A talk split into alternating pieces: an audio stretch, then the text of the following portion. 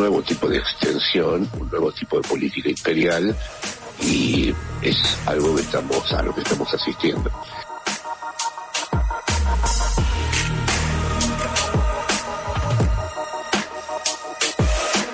A partir de ahora, apuntes y resúmenes en Radio Universidad. Los cancilleres de Ucrania y Rusia, Dimitro Kuleva y Sergei Lavov, realizaron en Turquía la reunión de más alto nivel entre ambos países desde el inicio de la invasión rusa. No hubo avances hacia un alto el fuego ni para abrir nuevos corredores humanitarios. Mientras siguen los combates y la condena global al bombardeo ruso a un hospital pediátrico en Mariupol, los cancilleres de Rusia y Ucrania tuvieron el primer contacto de alto nivel desde que comenzó la invasión se reunieron en Turquía y no lograron avances hacia un alto el fuego. Lavrov afirmó que para Moscú las conversaciones en Bielorrusia son el único formato viable. Turquía busca mediar en el conflicto y lograr una cumbre entre los presidentes Vladimir Putin y Volodymyr Zelensky. Hablaba Jorge Alemán, psicoanalista y escritor. Apuntes y resumen en Radio Universidad.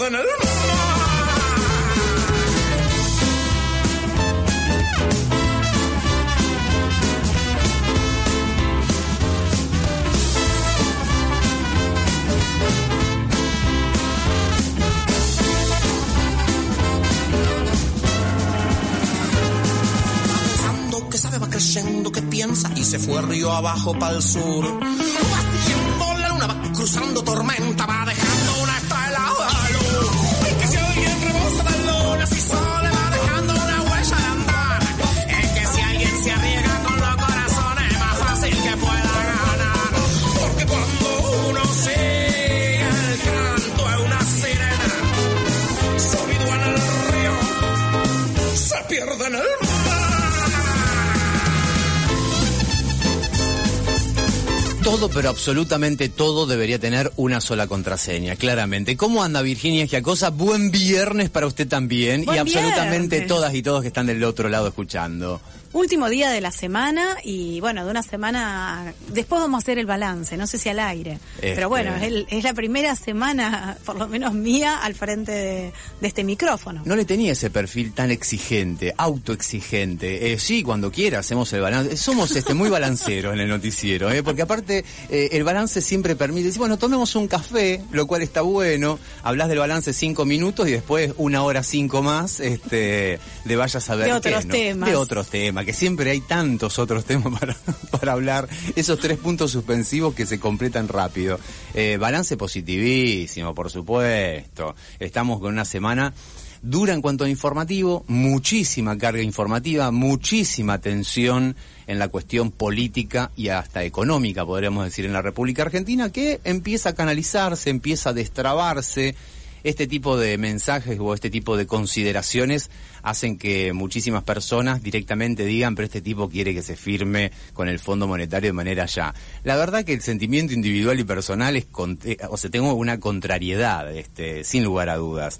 En lo personal, las deudas externas, como están confirmadas en las investigaciones que tenemos, eh, pocas y por supuesto que, deberían profundizarse y empezar el- a poner el punto en la I, el eje en concreto, es que son fraudulentas, no son soberanas, básicamente como la que tuvo la República Argentina que renegociar en este momento. En definitiva, la deuda externa que la paguen quienes la contrajeron. Y por supuesto que en esa gran mayoría de la deuda externa argentina son privados que hemos nacionalizado en algún momento como país y que seguimos arrastrando. Podríamos llamarlo de manera figurativa ese mal que arrastramos lustro tras lustro, gobiernos tras gobierno y que sigue generando un daño importantísimo, que es malestar y padecer. ¿En quiénes? En el pueblo argentino. Hay un 40% de hermanos que están padeciendo hace un montón de tiempo y pareciera que las cuestiones importantes son atender a esas, al arrastrar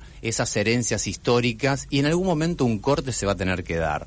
Por ejemplo, lo estamos construyendo. Y entiendo que hay que firmar con el fondo, apoyar lo que es la, el planteo de la gestión gobernante, en este caso Alberto Fernández, su ministro mm, Martín Guzmán, pero en paralelo es clave que vos, yo, todos nosotros, nosotras y nosotres, estemos atentos, atentas, atentes a si la política va a investigar en profundidad no solamente el origen, porque ya conocemos el origen, es el Fondo Monetario, un crédito que se ha otorgado de parte de ese fondo internacional con montón de vicios e irregularidades, y que por supuesto nos tenemos que hacer cargo como colectivo, como país. Ok, hasta ahí se entendió. ¿Para qué se usó cada dólar? Es la responsabilidad que tenemos todos nosotros de empezar a militar la pregunta y eso significa investigación. Un dato técnico, Vir, oyentes, que es interesante. Ayer la doctora Stein, una de las abogadas que está siguiendo la causa sobre el origen y también el destino del crédito otorgado en 2018 al gobierno de Mauricio Macri, confirmó en C5N que la causa está abierta, y continúa. Es un dato interesante contar y marcarlo en la agenda política de hoy, porque durante toda la semana, durante toda la semana, lo que son los llamados medios del establishment estuvieron haciendo hincapié en que esa causa se había caído y que no iba a prosperar. Por supuesto, que es donde, donde tenemos que nosotros pensar, pararnos en la carga de responsabilidad ciudadana y empezar a exigirle a nuestros representantes políticos de todo el arco político a que se investigue el destino de cada uno de los dólares que ingresaron por ese préstamo. Y en el caso de confirmar, como ya se sabe, hay 100 empresarios que fugaron dinero, que paguen y devuelvan con su propio patrimonio, además de ir presos además de ir presos. Es un tema interesante para profundizar, para conocer lo que significa esta causa penal y también cuáles son los alcances. Si te parece, si les parece, la semana que viene volvemos a tomar el tema y nos informamos con la cuestión jurídica, que es un aspecto también técnico muy rico, pero complicado de poder entender. Por ello tendremos que consultar y hablar con alguno de los expertos. Entre ellas puede ser tranquilamente la doctora Stein, que, que además es profesora de la Universidad de Buenos Aires y explica de manera perfecta. Me parece que, que es, es, interesante también pensar en las consecuencias que esto va a tener, porque lo de ayer se podría plantear en términos de reducción de daños. Creo que la votación también fue en ese, en, un poco en ese, en ese dilema o en ese, o en ese debate que, que se decidió para no ir al default, aunque sabemos que no va a ser fácil pagar esto y que cada tres meses vamos a estar reviendo esta situación. Me parece que en términos de reducción de daños podemos pensar en que hacernos cargo de algo que no correspondía a este gobierno, que quizás se podría haber apelado a cortes internacionales, planificar un poco mejor los tiempos, ¿por qué con la soga al cuello? Pensaba yo, ¿por qué hasta último momento estuvieron sentándose en la mesa con, con, los, con el fondo y, tener que, que ajustar rápidamente los números para llegar a esta elección. Pensaba que esto se da en una semana clave, como fue la del paro internacional de mujeres y disidencias, el 8M, y en cómo va a impactar en las economías, porque el ajuste principalmente lo pagamos las mujeres, pagamos las mujeres, las, las disidencias sexuales, las niñas y los niños en los países de América Latina, y ver qué qué futuro, qué porvenir viene con, con este, con este nuevo programa y con este nuevo acuerdo con el Fondo Monetario Internacional, justamente para, para las mujeres trabajadoras. Ayer decía Alicia Cuarone en la, marca de la almohada algo que me pareció extremadamente gráfico e interesante. Si no se llega a, la, un acuerdo con el Fondo Monetario Internacional y caemos eh, como país en un default, sería mucho más grave que lo que sucedió en el estallido y todos los problemas que generó la crisis del 2001, del diciembre del 2001. Y no cabe ninguna duda que, además de coincidir, sumo al análisis de Alicia un dato que no es menor. Estamos con un 40% de pobreza. Tenemos que detenernos en este, en este dato, en este número, que, que más allá de ser un número, está graficando que 4 de cada 10 personas la están padeciendo, están padeciendo la economía. Entonces, eh, datos interesantes que ayer charlábamos, me acordé mucho de la charla con Angelini, mm, disculpan la, la autorreferencia, pero es algo completamente colectivo porque lo hicimos al aire. Cuando estaba mirando televisión anoche, haciendo un zapping bastante simple entre dos canales, entre C5N y TN, pero tenía puesto de manera permanente lo que era la transmisión en vivo de Diputados TV con la, la sesión que duró hasta pasada la medianoche y demás. Eh, iba escuchando el discurso de Juntos por el Cambio, iba escuchando a los diferentes referentes del PRO y del radicalismo. Entre el PRO y el radicalismo sin dudas que hay una, un matiz eh, interesante en cuanto a lo discursivo. El planteo, por ejemplo, de eh, firmamos, pero nunca más tendremos que volver a hablar de este tema del Fondo Monetario Internacional aquí en el recinto, dijo Facundo Manes. Por el contrario, y en contrapunto de esta postura, se encontraba un firmamos, pero un argumento completamente negacionista, entre ellas María Eugenia Vidal. Cuando escuchaba a Vidal, eh, fue mm, los mismos argumentos que escuchaste vos como oyente y nosotros aquí en el estudio de Federico Angelini. Negar por completo lo que significó la adquisición de ese crédito, el cero impacto para el bienestar de los argentinos en el 2018 y también un negacionismo absoluto de esta, de esta pregunta que nos estamos haciendo, que queremos hacer, ¿a dónde fue la plata? Porque no tenemos un tren bala de Ushuaia a La Quiaca, no tenemos un tren bala de Buenos Aires a Rosario, tampoco podemos, como dijo el demagogo de los 90, viajar a la Estratota y muchísimas cuestiones que se traducen en tomar un crédito multimillonario en dólares y que no tuvo impacto en la economía real. Razón por la cual el año pasado ha demostrado la gestión de Alberto Fernández del Frente de Todos poder mm, tener una balanza comercial positiva de más de 14 mil, casi 15 mil millones de dólares. La República Argentina el año pasado recaudó 15 mil millones de dólares, con un crecimiento económico de un 10% aproximadamente. Prevén un 5% este año. Es lo que marcabas, Vir. ¿Quiénes pagan la deuda ¿Qui- y, y dónde está parado en definitiva el pueblo? Entiendo que hoy el pueblo argentino, con el tránsito de estos dos años, llegando, mirando el 2023, cuando tenemos que volver a elegir, es una invasión, una inundación de expectativas de lo que vaya a suceder en lo económico. Y me quedo con otra mujer que, que en las antípodas de María Eugenia Vidal hablaba ayer, que es Miriam Bregman, que justamente comparó a Caputo con Cositorto. Dijo, ni a Cositorto se le ocurrió prometer los intereses que prometía Luis Caputo, hablemos de el dueño de Generación Zoe, y de esta palabra que es estafa, porque esto también tiene un poco la cara de esta gran estafa piramidal de la cual hoy todos hablamos, pero al pedido de justicia, al pedido de investigación que hacías antes, yo eh, pido que no es menor hablar de una deuda, pero que también se ha convertido en una estafa por la cual hay que, hay que reclamar y hay que dejarlo en claro, porque simbólicamente me, me parece que utilizar las palabras adecuadas también, también es, es, es notable y es importante, sobre todo cuando uno está tratando de comunicar en este sentido. Claramente, claramente eso y sin dudas que aparece necesario el compromiso. El compromiso inclusive mm, manifestando y viendo la necesidad de exacerbar nuestra democracia y la participación. En algunos medios porteños ayer se descosían, se descosían por criticar las manifestaciones. Güey, en la República Argentina, em, de la República Argentina, hablan en Europa, en Estados Unidos, en México, por lo que significa el pueblo argentino de salir a las calles a pedir lo que está queriendo. Entonces, cuando se habla en contra de las manifestaciones, se está hablando directamente de una de las herramientas más bellas y políticas que tiene el pueblo mundial, de cualquier sociedad, y que la República Argentina la utiliza y de una manera bastante extraordinaria. Diría diría, opinión y también expectativas, esperanzas, que esas manifestaciones sean más cotidianas y mucho más masivas. Por supuesto que sí. Eh, anoche en uno de los canales de noticias de la, de la Argentina que propalan desde Buenos Aires, se escuchaba mm, a dos referentes, a dos referentes de movimientos sociales o de la parte territorial de esta pirámide de poder.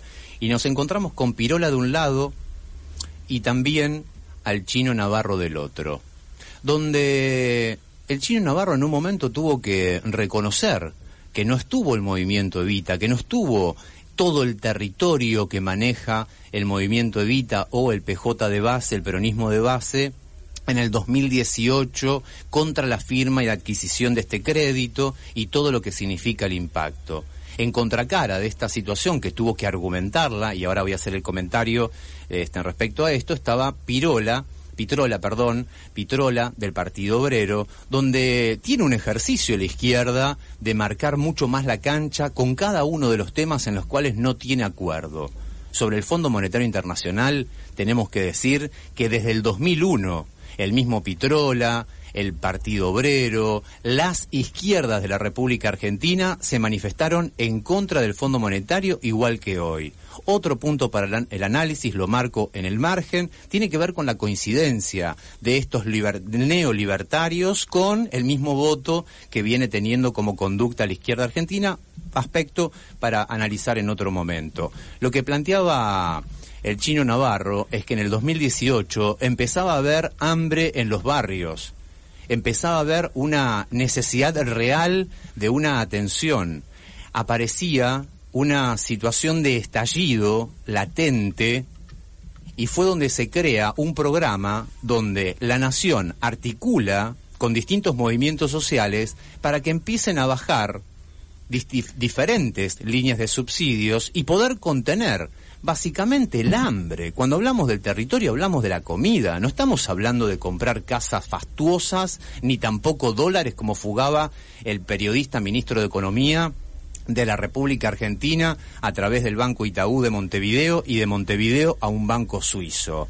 Más allá de que sea 15 mil dólares lo que se mostró en una de las investigaciones, estamos hablando de que hay más de una decena de operaciones similares. Ese ministro de Economía, periodista y luego ministro de Economía, Duhovne, fue el que, en definitiva, si encontraron, detectaron 15 operaciones de 15 mil, 10 eh, operaciones de 15 mil pesos, se fugó de manera completamente rápida, informal y desde su celular 150 mil dólares argentinos. Pero claro, nos detenemos en pensar muy finito con mucho tiempo de análisis, cuál fue la actitud de un movimiento que no lo estoy defendiendo, pero reconozco que estaba haciendo política. Se sentó con el Ministerio de Desarrollo, Stanley en ese momento, y los subsidios empezaron a aparecer. Aquí, vos, oyente de nuestra radio, de Radio Universidad, lo supiste de primera mano porque hicimos una tertulia con cinco referentes barriales que confirmaban que esa plata de subsidios había empezado a llegar. Entonces, en definitiva, la cuestión es intentar no olvidar, no quedarnos con una foto y pensar también a futuro. El pensar a futuro, vuelvo sobre ese dato de 15 mil millones de dólares, un crecimiento de, balanza mm, positiva, un crecimiento del 10% el año pasado y una proyección de crecimiento del 5%. Si continúa, continúa el gobierno de Alberto Fernández con una postura de crecimiento igual, estaríamos hablando de una expansión económica que empieza a atender los problemas estructurales. Es una decisión de continuar con este modelo. No sé quién será el próximo responsable que esté a la cabeza, pero sí como ciudadanos tenemos que comprometernos a ser críticos, críticas, crítiques, y empezar a pensar de qué manera votamos. Por eso me parece, Vir, la, pregunta, mientras estamos balbuceando opinión y contando muchos datos, ¿cómo votamos? Fueron muchos el año los, pasado. Fueron muchos los legisladores, por ejemplo, de Juntos por el Cambio, que ayer también utilizaron la plataforma del recinto como para eh, definir su voto, argumentarlo, pero de alguna manera eh, deslizar más que deslizar, reafirmar sus deseos, sus proyecciones de volver a ser gobierno y de trabajar fuertemente para eso. También se convirtió un poco el debate en, eh, en, una, en una suerte de desfile de, de argumentaciones y propuestas de cara a unas próximas elecciones. Van llegando algunos mensajes, Vir, mensajes al 153-886677. Si te parece, vamos este, compartiendo alguno de ellos. Por ejemplo, nos dice Iván, Pitrosca, siempre firme a la derecha y Milei. Digamos todo. Mm, por eso lo, lo planteaba, me parece que es interesante analizarlo. Está esa coincidencia del voto, me entiendo que la cuestión argumentativa es completamente diferente. En lo personal, ¿no están llegando los mensajes a su WhatsApp directo personal? No están llegando llegando los mensajes. Bien. Eh, hola, dijo usted en uno de los, de los chats. Sí. Perfecto, estamos al aire, ¿eh? estamos al aire como verán. Nahuel Heisman, nuestro operador en el día de hoy, acaba de venir a hacer una asistencia técnica y se solucionó absolutamente todo. Eh, bienvenido al mediodía de nuevo, Nahuel. ¿eh? Este, y ahí está, ¿iban llegando entonces? Nos dice el 544 en relación a lo que compartías recién. Comparto todo lo que decís, pero ¿cómo explicamos el voto de la sociedad en la última elección? ¿Tan cooptados tienen a las mayorías los medios dominantes? 560 nos dice gente, avisen con tiempo si van a entrevistar a algún ladri del PRO, así me voy a comprar Reliberan, que ayer escuchando a Angelini me tomé los dos litros que tenía en el consultorio. No, por el momento no vamos a entrevistar a ningún eh, líder o referente del PRO para, para hacer un, un, balance de lo sucedido ayer. Nos dice el 108, buen viernes. No sé si escucharon el audio de Cristina diciendo que vandalizaron su despacho extrañamente a mí que siempre claro, siempre hablé claro acerca del FMI. Sí, vos mencionabas recién lo de la manifestación, fue contundente la, la, la, participación o por lo menos la difusión que le dio al hecho Cristina Fernández a través de sus redes sociales con un video de cómo quedó su despacho en el Congreso. Otra vez inmensa pena, dice Cristina, mostrando cómo los vidrios habían caído sobre sobre el piso, sobre su escritorio, sobre su mesa de trabajo, donde estaba hasta hace unos minutos o, o durante la, la agresión con con Oscar Parrilli y otros legisladores, la vicepresidenta dijo que el organismo siempre causó pobreza y dolor en el pueblo argentino, lo dice al final del video citando palabras de Néstor Kirchner. Y bueno, mientras se, se estaba preparando toda esta votación, eh, ocurría esto que vos decías, hubo policías agredidos también, manifestantes eh, que también fueron, fueron agredidos y, y bueno, eso fue un poco el telón de fondo de lo que estaba sucediendo adentro, adentro del recinto. Del 199 dice, saludos, un abrazo enorme para Virginia Giacosa, Carlos Solero. Ay, Carlos Solero, pero qué emoción. Muchas gracias, Carlitos. Esperaba esa, esa sorpresa. Carlitos, este oyente habitual del noticiero, del noticiero central y de la radio de nuestra Universidad de Rosario. Docente de la facultad, fue profesor Sí. mío, Carlos Solero. De, de- creo que de todos, de todas y de todos que pasamos en estos últimos años por la, por la Universidad de Rosario, al menos por esa primera etapa de comunicación. Le mandamos un fuerte abrazo. Siguen llegando algunos mensajes, esperamos tus reflexiones. Al- el 420 nos dice, la guerra es mediática, el arma que usan estos terroristas son las redes sociales. Eh, sí, hay, hay, hay mucho para, para, para desandar ahí. Venía también, tenemos la tertulia, no nos olvidemos, que va a tener que ver con esta, esta guerra, este enfrentamiento entre Rusia y Ucrania. Y también hay un par de, de, preguntas que tengo ganas de hacer en, en, en relación a lo que está sucediendo con las redes sociales, para, para ver si, si esta, esta guerra también va a tomar esas, esas herramientas. Me parece que desde ya está, está sucediendo. Hay otro mensaje por ahí, había containers con piedras, eh, lumpenes dispuestos a arrojarlas y policía metropolitana, eh, metropolitana liberando la zona. Sí, hubo mucho, mucho de, de, de- de zona liberada, no controles, eh, aparentemente la reta tenía que dar ciertas explicaciones en el día de hoy de cómo se había manejado la, la seguridad en la zona del Congreso previo a la votación. Y por supuesto que hay que destacar que el Frente de Izquierda se opuso y rechazó por completo todas las agresiones, los niveles de violencia. Ayer Pitrola comentaba que eran más de 10 cuadras de la columna que estaba ma- manifestándose en contra del acuerdo con el Fondo Monetario Internacional y lo que hemos visto y lo que sabemos es que la grandísima mayoría de las veces que aparecen este tipo de situaciones violentas están vinculadas a algo completamente exógeno, impropio de la política. Y estamos hablando de infiltrados, de los servicios, de un montón de sectores de poder que quieren que quieren cultivar eso que decíamos al principio de la charla de este viernes, que es eliminar la manifestación popular de las calles. Inclusive muchos, en los cuales con la cuestión de fondo coincido, que es la molestia que tiene la mayoría del pueblo trabajador de encontrarse con una manifestación. Esa, esa, esa molestia no tiene que ser de ninguna manera el argumento eh, fundamental para poder transmitir y multiplicar, siendo que eliminar la manifestación social hace simplemente que ese pueblo no sea oído. Vir siguen llegando algunos mensajes, en este caso ahí actualizamos guion directamente y vamos a escuchar uno de los audios que, uno de los mensajes que llegó por audio también, lo estoy buscando en AUE, así vamos también escuchando y eh, compartiendo distintas opiniones. Buenos días, ¿cómo les va? Este, yo creo que con respecto al tema del Fondo Monetario Internacional, como dice acá, estoy escuchando que alguien está manifestando, una chica que dejaron hasta último momento este, que lleguen los vencimientos y, y entre gallas y medianoche aprobar eh, un proyecto que ni siquiera conocemos. Este, y los alcances de, de la deuda este, son para, para el futuro inmediato terribles.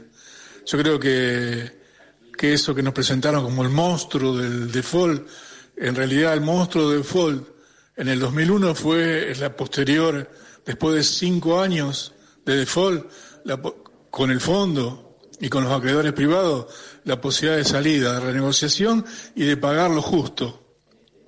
Porque el Banco Central de la República Argentina tiene a quién le vendió los dólares, a qué bancos y a qué, y qué cantidad. Y los bancos tienen a quién se lo vendieron, eh, eh, a qué empresa jurídica o persona física y en qué cantidad. Eso se puede saber inmediatamente. No hace falta. ¿Por qué no, no, presentan al pueblo, al gran público, quién fueron, quiénes fueron los jugadores, lo que evadieron impuestos con eso? Es muy injusto lo que se ha hecho. Por eso, este, está bien hay que ahorrar las deudas, pero es muy injusto lo que han hecho. Es muy, muy, muy en contra del pueblo. No, yo he votado a este gobierno, pero estoy totalmente en desacuerdo cómo se han manejado. Y creo que hay que constituir este, una verdadera militancia para que esto se esclarezca. Gracias. Del 685, bien, escuchamos este el mensaje completo. Interesante el planteo. Eh, Virginia se llama esta chica. ¿Cómo esta chica? ¿Qué está diciendo, amigo? ¿Qué está diciendo esta chica? 685. Bueno, este intercambio, intercambio. Este, ahí directamente le habló el amigo del 685 sobre la cuestión de los tiempos y sobre la cuestión de los tiempos también me sorprende igual que el, al oyente la actitud de parte del PRO, de la Unión Cívica Radical, de mm, la coalición cívica, particularmente la coalición cívica y de la Unión Cívica Radical. Del PRO lo dejo como siempre con, con, dos palitos de la ropa este, suspendidos para que pase un tiempo y veamos efectivamente este, cuál es su origen y también su futuro. Hasta ahora viene bastante divagoso todo. La, entonces nos quedamos con la alianza, cambiemos juntos por el cambio, pero el aspecto coalición cívica y Unión Cívica Radical que sí Unión Cívica, eh, cuando digo coalición cívica es porque es Lilita Carrió que es radical, radical con otro nombre, con otro color, pero estamos hablando de que su fondo, y es lo que quiero destacar, su fondo eh, político, ideológico, de alguna manera, y más allá de todas las diferencias que tenemos, porque en algún momento, hasta quien está hablando, quien te está hablando, hasta la voté en el 2003, por ejemplo, como la mayoría de los, de los rosarines, todos nos equivocamos a veces. Pero bueno, en ese momento la postura ideológica de Lilita Carrió era completamente distante a la de hoy. El denunciaba una, una republiqueta sojera y lo que concluyo eh, aportando este dato, Vir, la Unión Cívica Radical, al igual que el PJ, son constitutivos de los últimos 100 años, 70 años de la construcción democrática política y republicana. Razón por la cual tenemos que apelar a ese punto. La cuestión vinculada a todo lo que estamos escuchando de los libertarios hoy no tiene nada que ver con la construcción de la democracia, de la calidad democrática de la República Argentina y también de la República con sus instituciones. El 420 nos dice, siento que la mayoría de los votantes del PRO Milei también son de los que van a la iglesia o se dicen creyentes. ¿Es así o es cosa mía? No sé si podemos responder esto, pero pero puede ser. no, no, no tenemos hecho el indicador. CFK dice inmensa pena otra vez, lo comentábamos hace un minuto, luego de recordar que Néstor decía que el FMI siempre significó hambre para el pueblo, eh, nos dice el 445. Ayer los únicos coherentes al votar fueron la izquierda y los liberales. ¿Quién diría que están juntos en esto? Lo único que tienen un modelo de país distinto, nos dice Daniel del Sur desde el 515. Y alguien nos aclara que Solero también es profesor de la Tecnicatura en Familia y Niñez, nos dice Rosa y que nos manda saludos para Carlos. O sea, no solamente nos apropiemos de los, de los saberes de Solero, los estudiantes de comunicación social, por favor. Por favor, ¿eh? eh quién es esa chica? Dice el 108. Hola, Vir, qué bueno escucharte y te mandan un beso y abrazo enorme. Eh, llega un mensaje y dice, por favor, leer completo. Si no es posible, no hay problema, pero no lo lean. Eh, buenos días. Diego, ¿por qué yo tendría que hacerme cargo de una deuda contraída con el gobierno anterior? Interesante pregunta, me apropio de tu pregunta, opino lo mismo, lo sabes. Es una deuda, aunque el préstamo fue hecho fuera de todos los parámetros del propio Fondo, Monetario Internacional, se pregunta al oyente y le decimos sí, como ella también sabe que fue un, eh, un crédito completamente fraudulento para la República Argentina y hasta para el propio organismo hasta saltó todo tipo de regulaciones y controles donde espero, pero ¿qué posibilidad de expectativa puedo tener que el Fondo Monetario Internacional meta en cana a los directivos que le prestaron guita? Mira cómo te lo estoy diciendo, pero bueno, estamos en tertulia de viernes. Pero con decirte que el FMI hizo más autocrítica que Angelini ayer en este programa. Sin lugar a dudas, sin lugar a dudas porque expuso a sus directivos.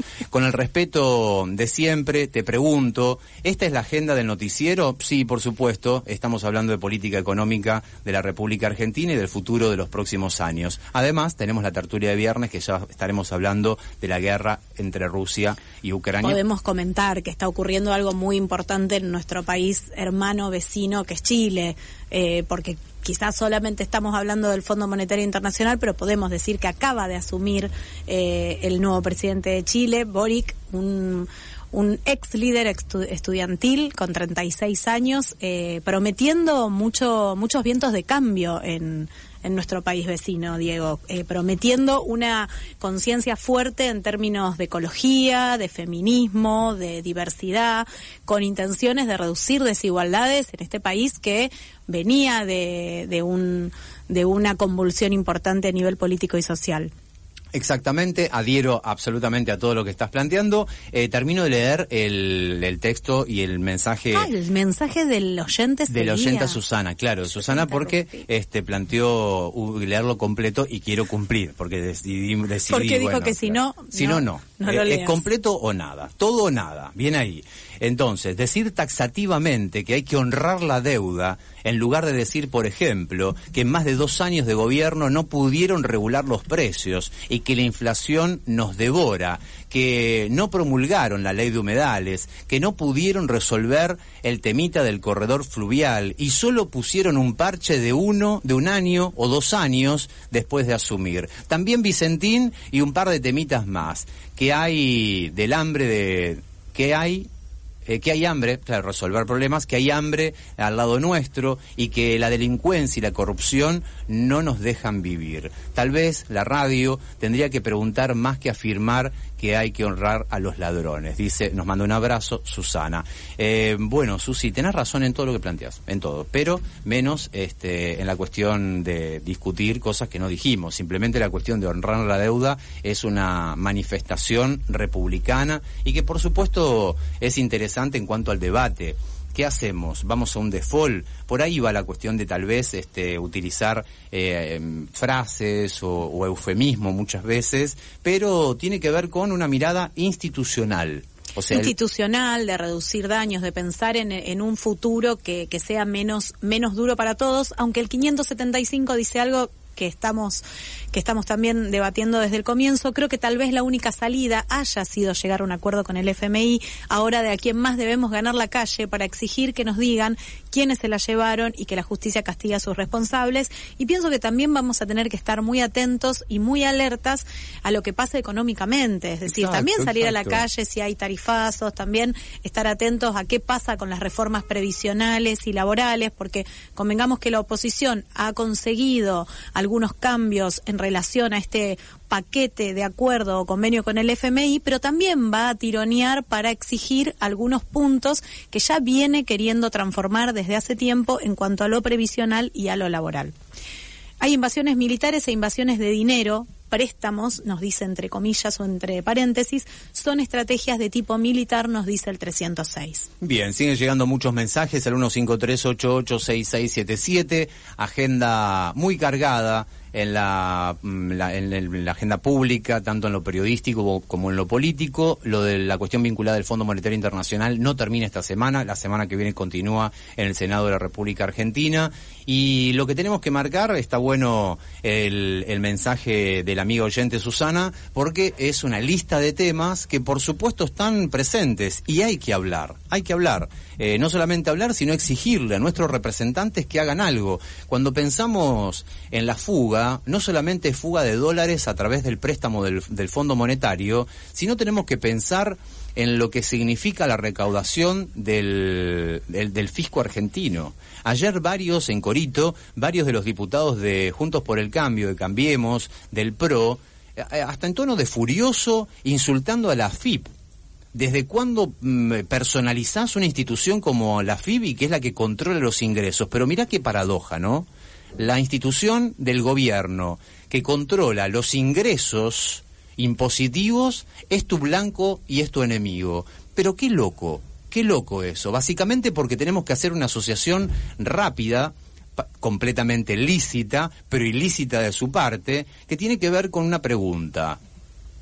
¿La FIP llega con exactitud, con un control perfecto en las fronteras? ¿La FIP controla a la perfección todo lo que sale de la República Argentina? Y ahí nos encontramos de nuevo con varios sectores que muestran mucha irascibilidad, que muestran mucho enojo cuando hay controles directos. Y estoy haciendo referencia a la cantidad de millones que se roban de la República Argentina, ya parezco con el tonito Milei, ¿no? Que se roban de la República Argentina de nuestros puertos. Mientras no digas la casta, está todo La bien. casta. Eh, los puertos argentinos. Y la otra, la triangulación de cereal a Paraguay a través de empresas como Vicentín. Y esa plata no vuelve a la República Argentina. Cuando ellos muestran un odio concreto a una institución que es la que controla el ingreso del dinero para que pueda existir el Estado, claramente están creando un foco y que se argumenta desde lo ideológico. Y básicamente, cuando escuchamos esos diputados, coinciden 100% con el gritón de Milei, que claramente dice, el Estado hay que eliminarlo y si no que reviente todo. En definitiva, termina siendo un bruto, pero mucho más sincero y honesto en su pensar que ese zigzagueo carruselesco que utilizan muchos diputados, en este caso del PRO, que con el avanzar de los años van aprendiendo también a dar discurso. Lo escuchamos ayer este, a Federico Angelini, donde pudo tener un diálogo, inclusive con dos personas que opinan completamente distante y opuesto a él, pero con sus argumentos, que son argumentos, como muchas veces dijo ayer el diputado del PRO, argumentos vinculados a un relato, no a la realidad. Por eso mismo, un profesor de nuestra universidad, como es La Espina, no lo escuchamos en los medios de comunicación contraponiendo su saber y sus argumentos, porque está dando clases en las aulas y no puede estar haciendo cualquiera. Entonces, termina acorralado con algunas pocas entrevistas que da, pero en el balance de su política no le termina rindiendo cuando lo capturan porque no puede exponerse como si otros líderes, en este caso Angelini, Vidal, Bullrich, etcétera, etcétera, etcétera. En este momento son las 12.49 en todo el territorio nacional. ¿Vamos a la tertulia? Vamos. Apuntes y resumen en Radio Universidad.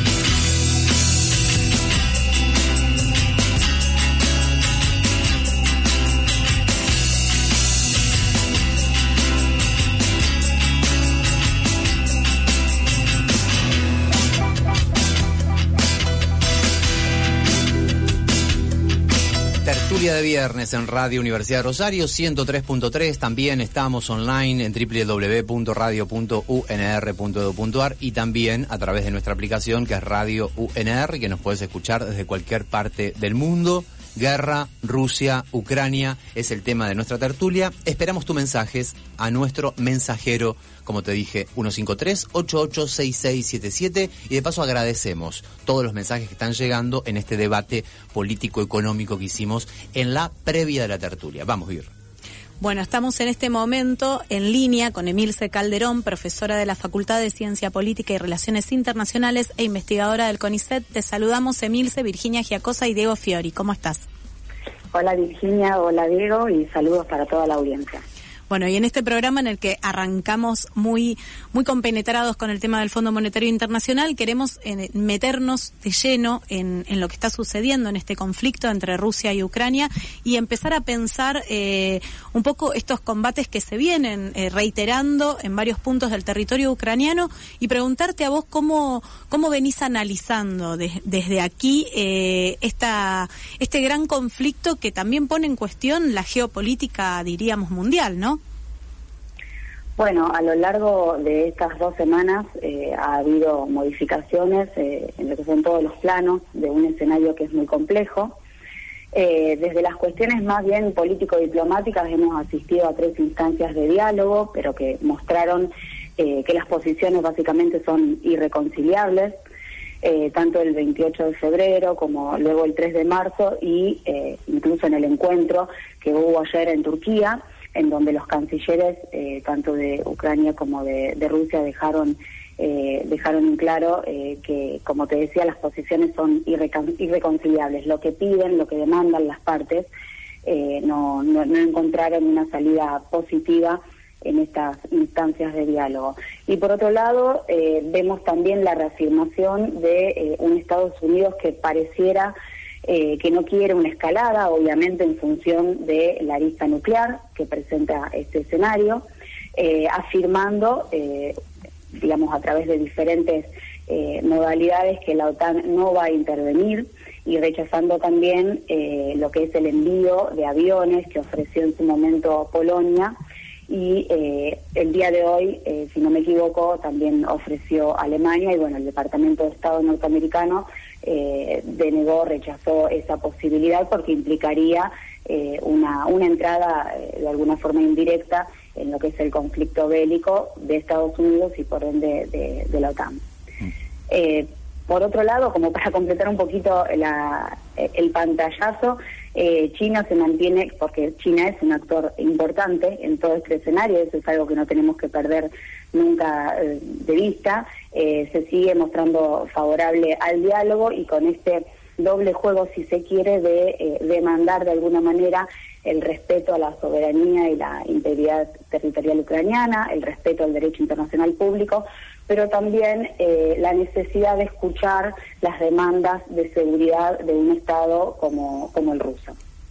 A, ni a, nivel internacional, eh, comentamos, acaba de asumir el presidente de Chile, Gabriel Boric. Estamos, este, los medios internacionales y estamos monitoreando nuestra mesa de trabajo el minuto a minuto de lo que está sucediendo. La izquierda vuelve al Palacio de la Moneda. Mm, hay un dato importante, interesante a tener en cuenta, que si bien después de la dictadura chilena ha tenido la concertación, algunas este, expresiones de los, del Partido Socialista, han gobernado el país hermano y vecino, pero el Partido Comunista no ha tenido el regreso al poder pleno desde lo que fue la, la muerte del presidente Allende en la década del 80. Reiteramos entonces, a nivel internacional, acaba de asumir Gabriel Boric en Chile, el Partido Comunista asume el gobierno y el mando del país vecino. Estamos charlando con Emilce Calderón, volvemos, volvemos a Rusia y Ucrania. Emilce, recién mencionaste Polonia y aprovechamos para ampliar, para preguntarte más sobre Polonia, qué significaría el accionar y las posibilidades de acción que tiene Polonia y también la actitud de la Unión Europea, que está siendo muy criticada por Zelensky, el presidente ucraniano. Sí, por supuesto, está siendo eh, criticada en función de que Zelensky desde el minuto cero de este conflicto demanda una intervención eh, de sus amigos, de sus aliados, eh, esencialmente de la Unión Europea y por ende de la OTAN, de la OTAN, perdón, y este pedido no está siendo eh, respondido en función de lo que te mencionaba en un principio, de que es abrir la ventana a un enfrentamiento o a la posibilidad de un enfrentamiento nuclear directamente. Hay quienes dicen que esto, por ejemplo, no, no es nuevo y que se estaba preparando. Es decir, esta, esta, esta reacción de Rusia que, que se ha expandido eh, no es nueva. ¿Cómo podemos hablar de, de cómo se venía preparando, si estás de acuerdo con eso? Sí, eh, totalmente. un escenario como, como el actual eh, es producto de todo un proceso de larga data y en donde podemos encontrar diferentes hitos. El más cercano en el tiempo es el 2014, eh, con la revolución de Maidán y además el inicio del conflicto separatista en la región del Donbass. Pero si nos ponemos de alguna forma del, lado o desde la perspectiva rusa y del accionar de su política exterior, eh, podemos encontrar en el año 2008 eh, de alguna forma el primer indicio eh, contundente desde eh, una, mirada geopolítica y desde una mirada estratégico-militar en la avanzada que, eh, propicia Rusia, muy breve, porque duró tan solo cuatro días, sobre Georgia y producto de la cual queda como independiente la región de Osetia del Sur como para contextualizar un poco, Georgia, al igual que Ucrania, eran dos eh, claros postulantes para ingresar a la OTAN y eh, en función de esto eh, es que Rusia de alguna manera mm, empieza a pisar fuerte estratégicamente en lo que es su, extranjero cercano con una acción militar contundente en el año 2008 y bueno, muchos analistas interpretan que eh, lo que está ocurriendo hoy en día es un poco el cierre de ese ciclo que se inició en el 2008 y que expresa la voluntad de Rusia de marcar eh, bien fuerte lo que son eh, las líneas rojas vinculadas a su seguridad y que estarían indicando que no se va a tolerar más una avanzada estratégica de la OTAN, sea mediante la incorporación de miembros plenos eh, que bueno, a lo largo de los años ha tenido como, como objetivo los estados de Europa del Este, o eh, como por ejemplo también la instalación de lo que es el escudo antimisiles, que es todo un sistema de armas que eh, es percibido por Rusia como afectando directamente a sus posibilidades de defenderse. Te quería preguntar, bueno, estamos en contacto en este momento con Emilce Calderón, profesora de la Facultad de Ciencia Política y Relaciones Internacionales y también investigadora del CONICET. Te quería preguntar por estos binarismos en los que se suele caer al hacer un análisis geopolítico y, salirnos de este formato de pensar en buenos y en malos y pensar en cuáles son estas estrategias, porque hay algo de que Rusia fue provocada un poco para expandirse, pero también hay críticas al hacerlo y en el modo de hacerlo. ¿Cómo se puede leer desde un análisis geopolítico esto, separándonos de lo bueno y lo malo? Eh, sí, eh, o sea, caer en análisis entre buenos y malos es realmente perder de vista eh, los intereses estratégicos que están en juego. Y como vos bien decís, eh, si bien la, afectación de seguridad de Rusia no se puede negar, básicamente, era algo que el Estado ruso venía anunciando desde hace no unos meses, sino muchos años, Eh, si se revisan algunas conferencias de Putin se pueden encontrar declaraciones muy interesantes en cuanto a lo explícita de esta, de esta demanda incluso en lo que es la primera década del siglo XXI, pero por el lado de eh, Ucrania, obviamente el desastre humanitario y, el hecho de que el país se está viendo arrasado, eh, también nos permite o, nos obliga a tener una mirada más eh, el asunto es que desde lo geopolítico, desde una mirada que desde las relaciones internacionales se puede conceptualizar como una mirada realista, eh, y, es una frase que muchos eh, deberán haber escuchado en, los diferentes medios de comunicación en boca de los analistas. La realidad es que eh, el débil sufre lo que debe y el fuerte hace lo que puede, lo que sus lo que sus potenciales, lo que sus recursos le permiten. Y en este caso, Ucrania frente a Rusia es un Estado débil que está sufriendo lo que debe por tener una posición geopolítica muy comprometida por el hecho de eh, compartir fronteras con un poder eh, de alcance global como es Rusia. Eh, te, te, pregunto, por ejemplo, qué sentís que está ocurriendo, porque decías de tener una mirada un poco más humana en relación a, Ucrania. Y te quería preguntar por el lugar de las mujeres y de los niños y niñas, porque, por ejemplo, nos sorprendía en la mañana de hoy ya ver algunas notas en relación a los países que estarían empezando a recibir a, refugiados ucranianos. Eh, sí, claramente la, eh, la población civil toda se ve afectada en, un escenario eh, bélico y más de estas características con un enfrentamiento de fuerzas que están eh, son tan desiguales. Eh, no sé exactamente, o sea, a qué, qué, es lo que eh, querés que te responda. En realidad lo que... Con más precisión. Sí. Porque, o sea, desde un costado humanitario yo te puedo caer en, lugares comunes y, y, cuestiones de casi obvias, que es el hecho este de que, bueno, la población civil es la, la, primera afectada y obviamente dentro de la población en términos generales, los, los niños y las mujeres también son eh, afectadas de forma quizás eh, mayor. En realidad eh, ya hablamos de un millón de menores que ya han, ya han, escapado del país, del territorio, y entendemos que las mujeres son las que mayor sufren esa vulnerabilidad, junto con los niños y niñas, como vos decías. Pensábamos en esto de los países que ya están abriendo como las fronteras, en un contexto europeo que generalmente cierra, se cierra las fronteras a la inmigración, pero se están viendo como estas muestras de solidaridad para, para quienes están sufriendo esta afectación.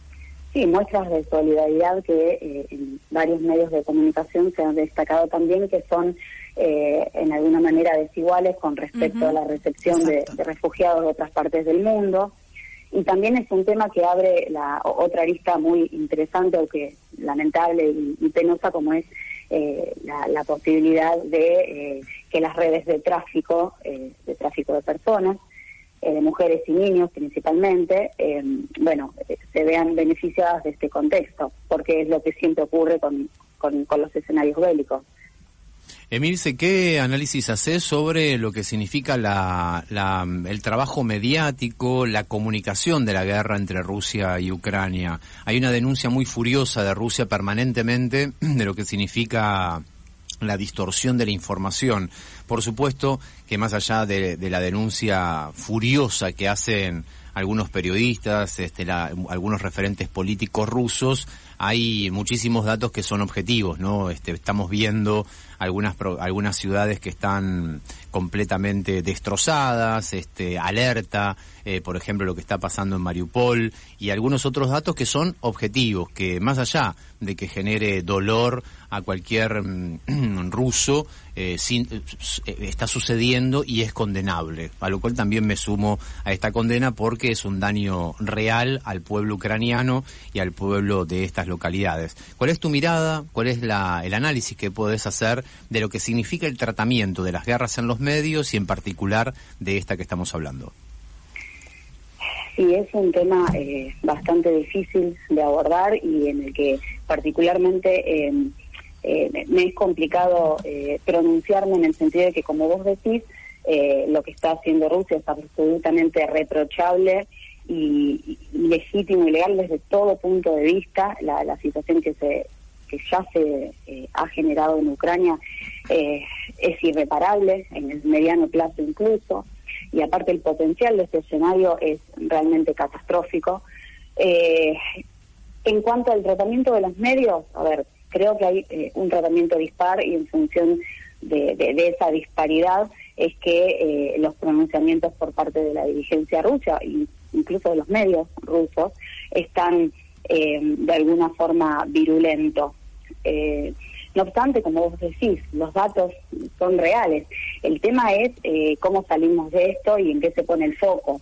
Eh, la cuestión humanitaria es imposible de, negar, necesita ser mostrada para que uno tome real dimensión del impacto que tiene una movida geopolítica como esto, pero desde un enfoque, digamos, de qué hacer frente a este escenario y cómo llegar a restablecer una situación eh, de paz, bueno, ahí eh, el enfoque de los medios tendría que virar eh, de lo humanitario hacia lo que son las causas profundas y ver mm, cómo se solucionan, qué no están haciendo las partes para acercarse a la mesa de diálogo con propuestas que sean razonables.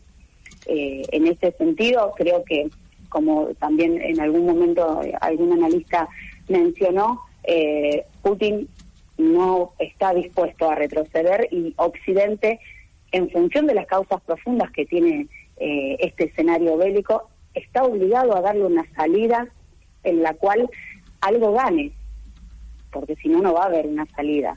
¿Se, entiende a lo que voy? Sí.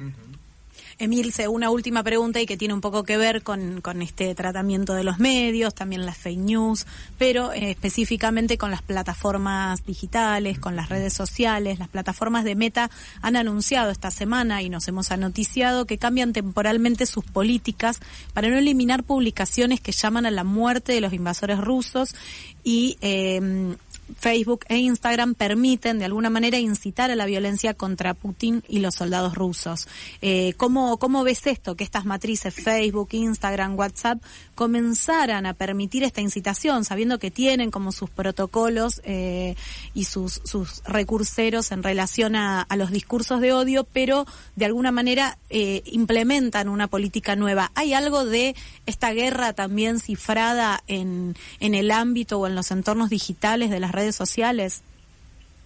Sí, por supuesto, porque los entornos digitales y, las redes sociales no son neutrales y creo que es una noticia eh, triste en un punto y bastante desalentador en cuanto a, tratar de poner un poco de paños fríos y, buscar esta salida eh, fundada en el diálogo de la cual estábamos conversando en función de, los, de la, del peso que tienen los medios de comunicación y las redes eh, hoy en día, en la mirada que tiene la comunidad internacional toda sobre, sobre este escenario.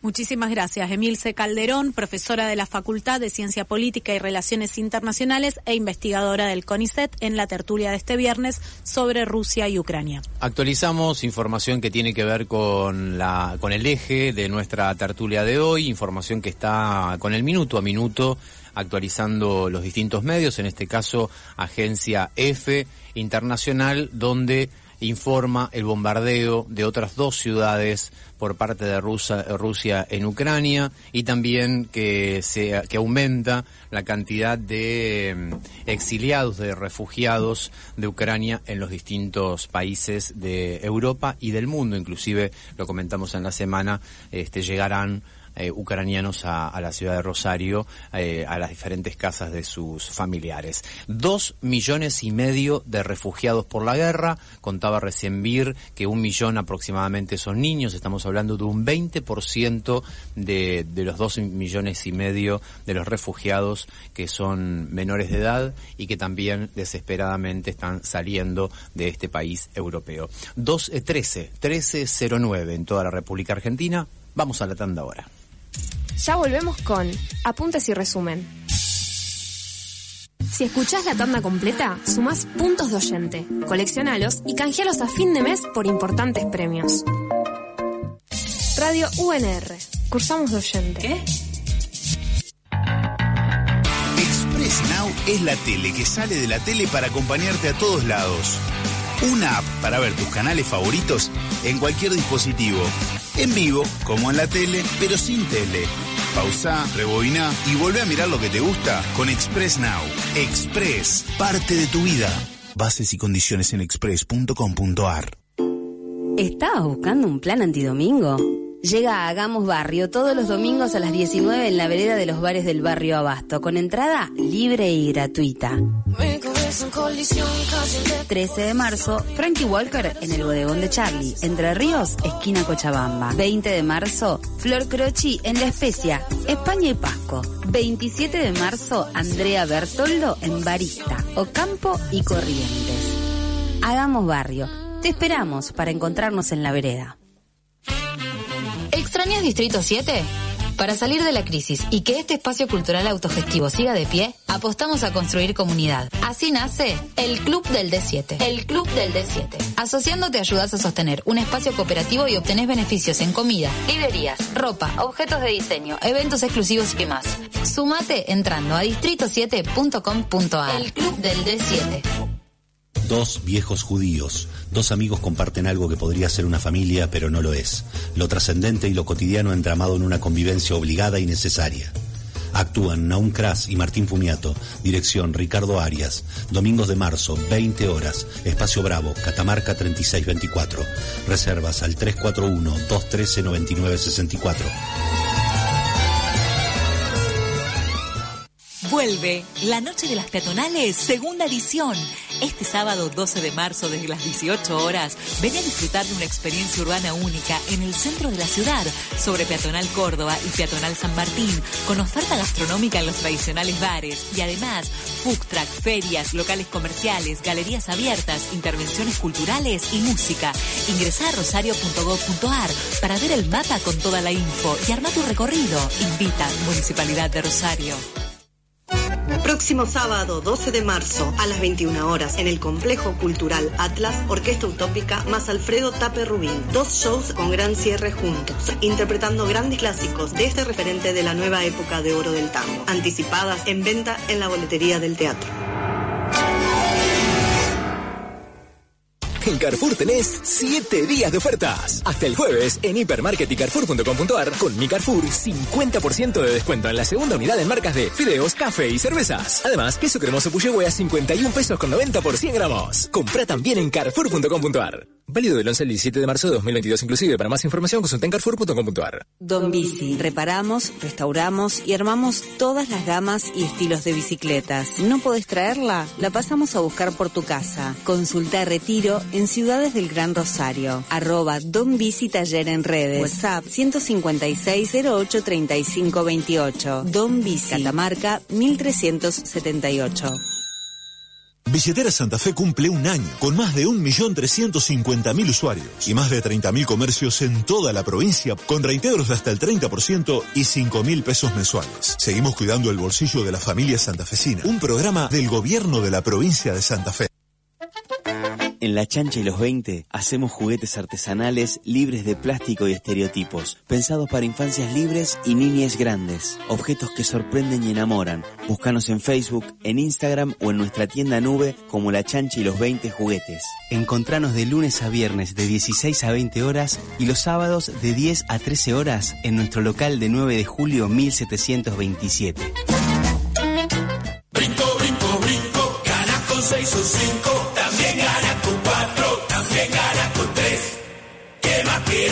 Domingo, doble chance en el brinco. Sortea 55 millones de pesos, incluyendo 9 millones del nuevo Brinco Junior. Dale, date un brinco ganador. ¿Qué más querés? Brinco, brinco, brinco. Sabemos que en la tanda te estuviste mensajeando con otras radios. Perdiste 10 puntos de oyente.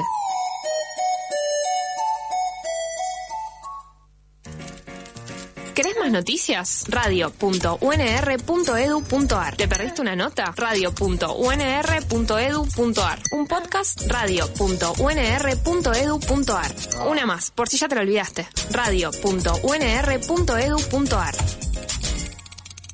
Apuntes y resumen en Radio Universidad.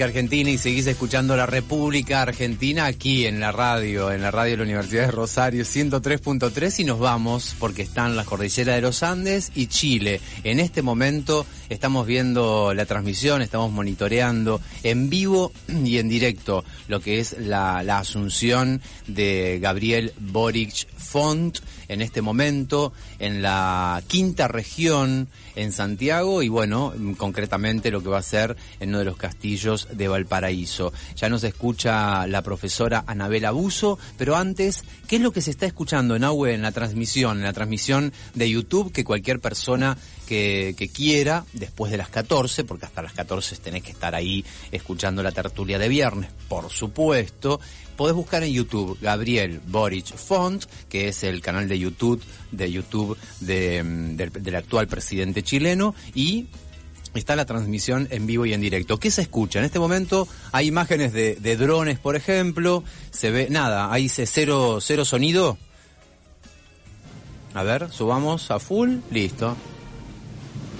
Claro, eh, ahí está. Son imágenes, listo, relatamos, comentamos, estamos hablando de que en este momento las imágenes son de drones, básicamente, que son imágenes de la bella Valparaíso y que en instantes ahí fueron con imágenes y con cámaras hacia adentro de lo que es el Palacio de Gobierno y podemos ver que empiezan a alistarse, acomodarse muchas personas, todos los invitados para la asunción de Gabriel Boric Font y que es la transmisión oficial, así que puedes sumarte directamente en YouTube. Ya hay algunos videos cortados en, en internet, por ejemplo, el ministro de Estado para Asuntos Exteriores de Japón le entregó una bola de Pokémon una bola de Pokémon y Muy una especie bueno. de, de Squirtle, que es como un peluchito de, de Pokémon. Después vamos a estar eh, ampliando un poco más. Estoy profundamente orgulloso de que sean más mujeres que hombres, de que sea un gabinete feminista. Fue una de las declaraciones de Boric al tomarle juramento a las y los ministros. Y tenemos mensajes en esta tertulia de viernes que tienen que ver con Rusia y con Ucrania. 436 nos dice, ahora Facebook e Instagram aprueban los mensajes a favor de matar a los que tiran bombas. Ese criterio lo aplican solo para las bombas rusas o también a las bombas de otra nacionalidad, nos dice Gustavo. El 575, repudiando esta guerra y viendo los horrores, también deberíamos decir y machacar que cada vez que el imperio invadió distintos países también hubo estos horrores. Rusia reclama al mundo lo que Argentina, Gran Bretaña por, Mar- por Malvinas. La diferencia está en que nosotros no tenemos armas nucleares ni anhelo de imperio, nos dice Daniel, en relación a todo lo que veníamos comentando en la nota anterior. En la transmisión oficial de, de la asunción de, mm, de Gabriel Boric acaba de aparecer el presidente de la República Argentina, Alberto Fernández. Muy contento se lo ve Alberto Fernández. La verdad que no puedo transmitirte y decirte a quién está saludando, pero con mucho afecto, muy contento se lo ve al primer mandatario argentino que está presente allí en el país vecino y hermano de Chile en esta gran contentura latinoamericana porque está presente Alberto Fernández, está presente el presidente Castillo de, mm, de Perú, también el presidente boliviano y muchísimos líderes de izquierda de nuestra Latinoamérica que mm, se han llegado hasta el país vecino en esta asunción que es más que importante. Anabel Abuso, como te decíamos, está escuchando, le agradecemos estos minutos de espera, es profesora de Política Internacional de la Universidad de Rosario, además investigadora del CONICET. Anabela, buen mediodía, gracias por sumarte a esta tertulia de viernes. Hola, ¿cómo les va? Buen mediodía.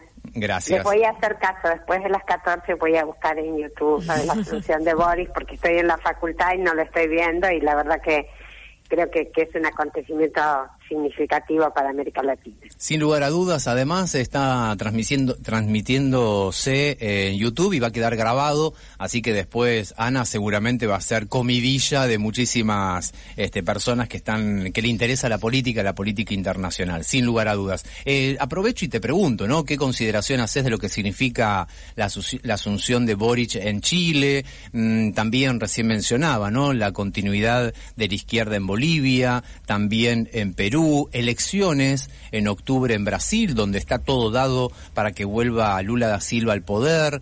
¿Qué lectura podés hacer para después mm, cruzar el charco y desembarcar en lo que es Rusia, Ucrania y la acción de la OTAN?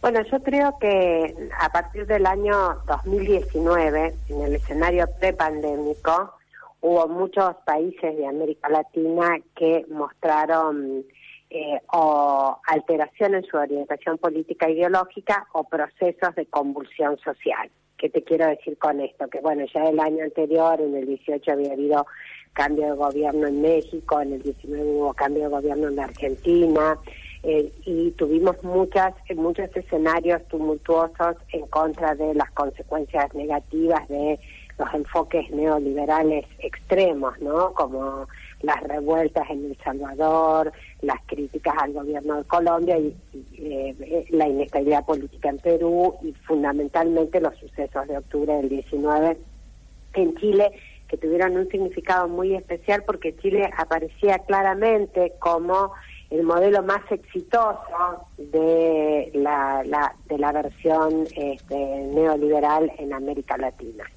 Entonces, el, foco de atención es previo a la pandemia, la pandemia agudizó algunas de estas tendencias eh, y podremos observar entre 2020, 2021 y, y 2023 que posiblemente aumente un giro hacia enfoques progresistas en la región, ¿no? Porque también si uno toma, por ejemplo, eh, América Central, tenemos el caso de Honduras, que también tuvo un cambio de, perfil gubernamental, eh, y casos contrarios como el de Uruguay, digamos, ¿no? Pero lo cierto es que, eh, desde mi perspectiva, esta tanda de gobiernos progresistas enfrenta un escenario regional e internacional distinto al que tuvo en la primera década del siglo XXI, con lo cual es muy factible que los gobiernos puedan dialogar más que en la etapa del giro a la derecha, puedan encontrar una agenda de cooperación,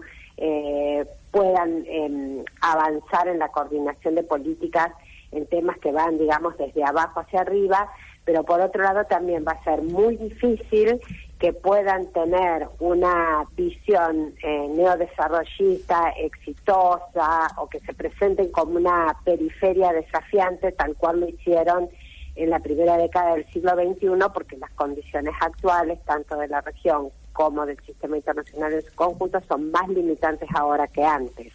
Entonces hay que este, pensar que la, cuestión va a ser más trabajosa para estos gobiernos eh, porque tienen que corregir sus propios errores, pero además deben lidiar con herencias de giro a la derecha considerablemente dramáticas en todos los países, ¿no? Como en, como este, en, Brasil, en, en Argentina, en Perú, este, en Ecuador, digamos, las situaciones son muy, muy complejas.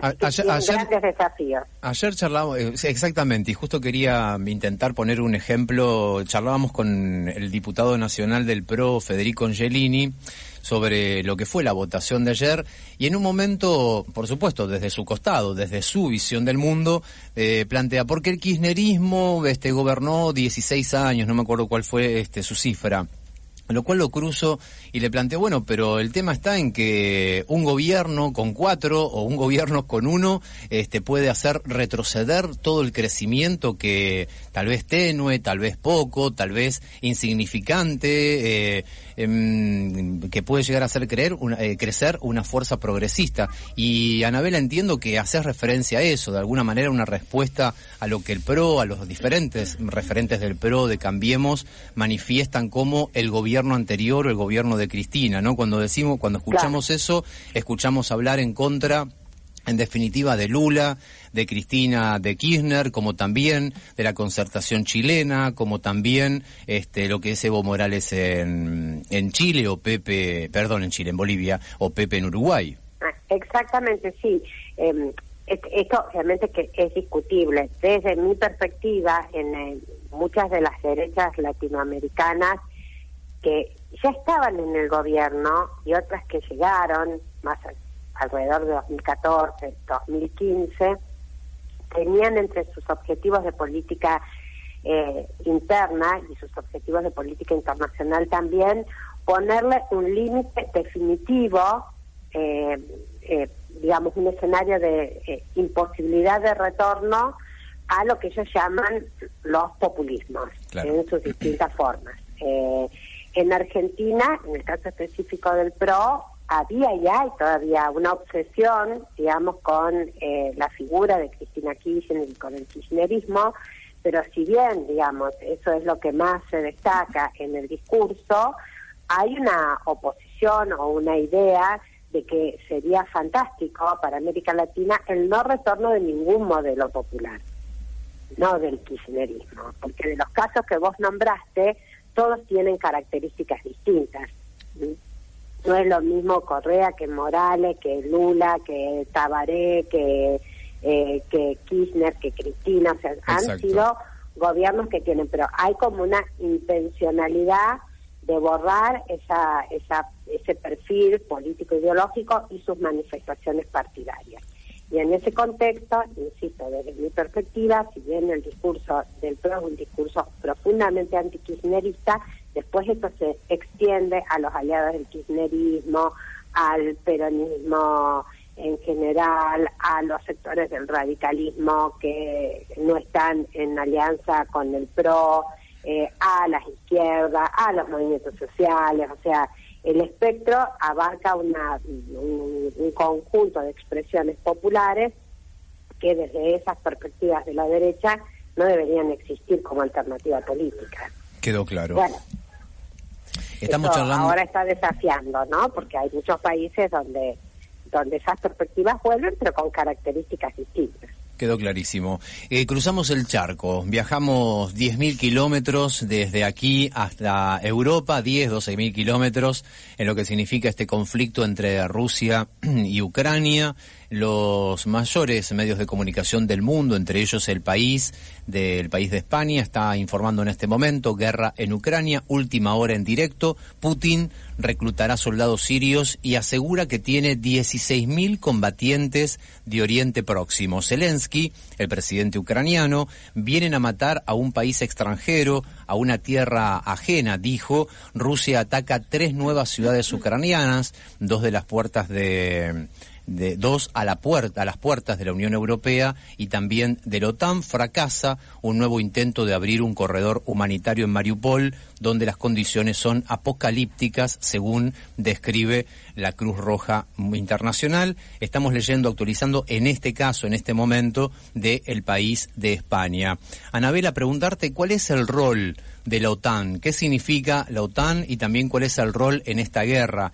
Eh, mencionamos, y por supuesto, decinos, decime si estoy, estoy equivocado en la figura, pensamos en OTAN y pensamos automáticamente en Estados Unidos, inclusive con una determinación del presidente yankee, Joe Biden, que planteó que no llegará, que no ingresará ni un solo litro de petróleo ruso a Estados Unidos. ¿De qué estamos hablando cuando pensamos en la OTAN, pensamos en el petróleo y en el gas?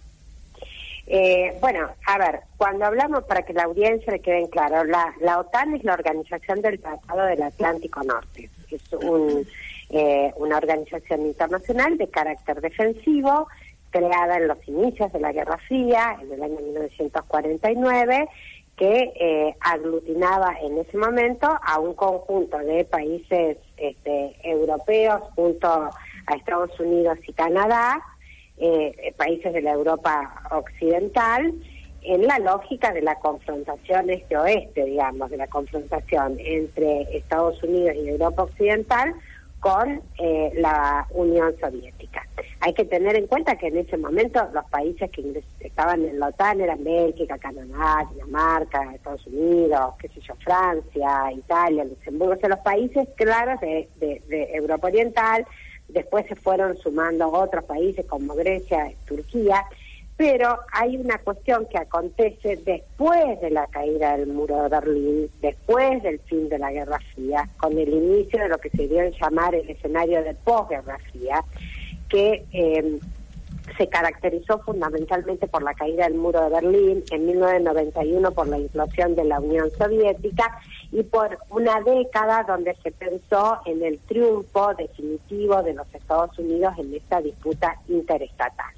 A partir de ahí en adelante, la OTAN fue eh, poniendo en práctica eh, distintas redefiniciones de sus principios estratégicos, o sea, definiendo cuál era el territorio que defendía, qué amenazas eh, tomaba en cuenta, hasta dónde podía llegar su área de influencia, y comienza una expansión hacia el este, o sea, comienza una expansión primero hacia los países que eran de Europa Oriental, la ex esfera de influencia de la Unión Soviética, y después directamente hacia territorios y países que eran parte de la Unión Soviética, que eran una de las repúblicas que integraban la Unión Soviética. Ante este avance, y fundamentalmente ante el avance que se produce a partir de 2004, que es el que rodea geográficamente a Rusia, Rusia venía haciendo permanentes reclamos de que no le instalen estructuras de defensa y misilísticas en sus fronteras. Había un compromiso en la negociación, un compromiso no escrito de los Estados Unidos cuando se unificó Alemania, de que de ahí en más la OTAN no iba a avanzar hacia el este, eso no se cumplió, este, y hace, insisto, desde el año 2004 y con muchos conflictos que fueron anteriores al que vemos ahora en, en Italia, tenemos el conflicto en Georgia, tenemos el mismo conflicto en Ucrania en el 2014, que están todos vinculados a la misma temática, al avance de la OTAN sobre eh, el área de seguridad de eh, eh, la, actual Federación Rusa. Bueno, en este el año en el año 2019 Ucrania incluyó en su constitución eh, como, como objetivo, como meta central ser parte de la Unión Europea y sumarse a la OTAN, Rusia venía declarando que si Ucrania, que era la última frontera, por llamarlo de una manera, donde la OTAN puede instalar misiles, que es como si instalaran misiles eh, rusos en México o en Canadá, para que la gente lo entienda, bien en la frontera de los Estados Unidos, ellos iban a reaccionar. Entonces, eh, si bien en estos días se han dado muchos planteos de que decir esto que yo estoy diciendo puede ser calificado como prorruso, yo lo que quiero explicar es que esa no es mi posición. Yo no soy ni proguerra ni dejo de angustiarme por los escenarios que ustedes están describiendo en Ucrania, pero simplemente estoy tratando de poner sobre la mesa todos los elementos que nosotros necesitamos tener en cuenta para entender por qué llegamos a esta situación este, y por qué eh, la Federación Rusa reacciona de esa manera. Le podemos sumar otros objetivos también, algunos eh, analistas señalan que bueno el poder de Putin después de tantos años en el gobierno venía deteriorándose, que necesitaba reactivar una motivación nacionalista, este, que aprovechó la oportunidad porque en este momento veía que Estados Unidos estaba más alicaído, que Europa es un continente en decadencia, porque los europeos este, em, dependen mucho del gas y eh, eh, Rusia pensaba que no iban a reaccionar.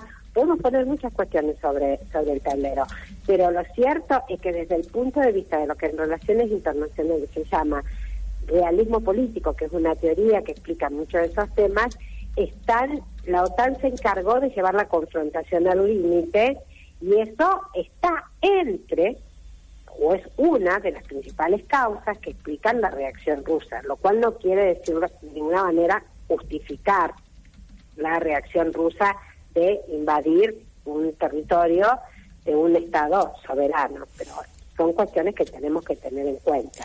Y ahora la OTAN, este, digo este sí. cierro, digo, la OTAN está mandando una cantidad enorme de armamento por vía terrestre y también por vía aérea a Ucrania, armamento convencional, aunque no se esté involucrando en términos directos en el conflicto, mandando tropas o permitiendo que Polonia, por ejemplo, un Estado miembro de la OTAN, ponga los aviones que tiene como membresía de la OTAN este, en, territorio ucraniano. Pero, digamos, la, la situación del conflicto, a medida que se extiende, empeora porque habilita la posibilidad de reacciones más duras por Rusia, por parte de Rusia, a medida que Occidente acorrale más los intereses rusos.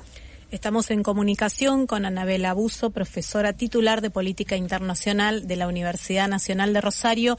En relación a esto, te pregunto, Anabela, eh, dos cosas, como dos puntas. Por un lado, ¿qué, ¿qué explotación directa puede sacar Estados Unidos de, este, de esta provocación contundente a Rusia, de este corrimiento eh, o de esta, de esta fuerte presión? Y por otro lado, ¿Cómo ves este acercamiento entre Estados Unidos y Venezuela? Algo que era impensado de alguna manera hasta que se desató este fuerte conflicto, este enfrentamiento, esta guerra entre Rusia y Ucrania. Bueno, con respecto al, al, al, enfrentamiento entre Estados Unidos y Rusia, que fue el enfrentamiento histórico de la Guerra Fría, eh, fue una, una relación que fue y vino, digamos, eh, en la posguerra fría Clinton se llevó muy bien con Yeltsin, eh, ya con la llegada de Putin que trató de, eh, digamos, de hacer resurgir a la Federación Rusa, porque en la década de los 90 la Unión Soviética implosionó y, pasó a ser de una superpotencia a un Estado que no tenía casi capacidades regionales. Entonces, Putin con su nacionalismo va reviviendo eso, tiene varias tensiones con Obama, en un momento Obama plantea una política que se llama política del reset, ¿no? Como resetear el vínculo para ver si pueden eh, recomponer. Eh, la cosa no fue así con Trump. Trump tenía una admiración particular por Putin y su principal enemigo era China. Eh, bueno, cuando llega Biden, este, eh, Biden em, eh, obviamente también coincide con que el principal enemigo es, es China, pero ya había resaltado sus desacuerdos, por lo menos este, ideológicos en torno al sistema político, a la calidad de la democracia, con, con la Federación Rusa, y eso ha ido, el, este nivel de desacuerdos ha ido en, en aumento. Desde el punto de vista estratégico, la verdad que no estoy en condiciones de decirte qué es lo que está pensando el gobierno norteamericano, el Pentágono, el Consejo de Seguridad Nacional, pero daría la sensación, así dicho de una manera muy general y muy entre comillas, que el deterioro de Rusia también deteriora una, una alianza que es europeo-asiática. ¿Qué quiero decir con esto? Que nosotros tenemos una traslación de poder en el mundo de Occidente hacia Oriente. En esa traslación China aparece como el gran actor internacional. Pero lo cierto es que eso está secundado por un conjunto de vínculos colaterales que tienen que ver con la presencia de China en Europa, con la provisión de Rusia eh, de gas a Europa. Entonces hay países como Alemania o como Francia que no tenían ganas de encarar un proceso de enfrenta, enfrentamiento con esos países. preferían una relación más tranquila y una proyección euroasiática que me da la sensación que a los poderes de perfil más anglosajón, como el Reino Unido o los Estados Unidos, no le gustaba demasiado. Vos fíjate que en este proceso, tanto Alemania como Francia fueron estados que trataron, en cierta manera, de mediar en, el conflicto en la primera instancia hasta que esos intentos fracasaron y la lógica de la OTAN, este organismo al que ellos pertenecen, es la que se termina imponiendo.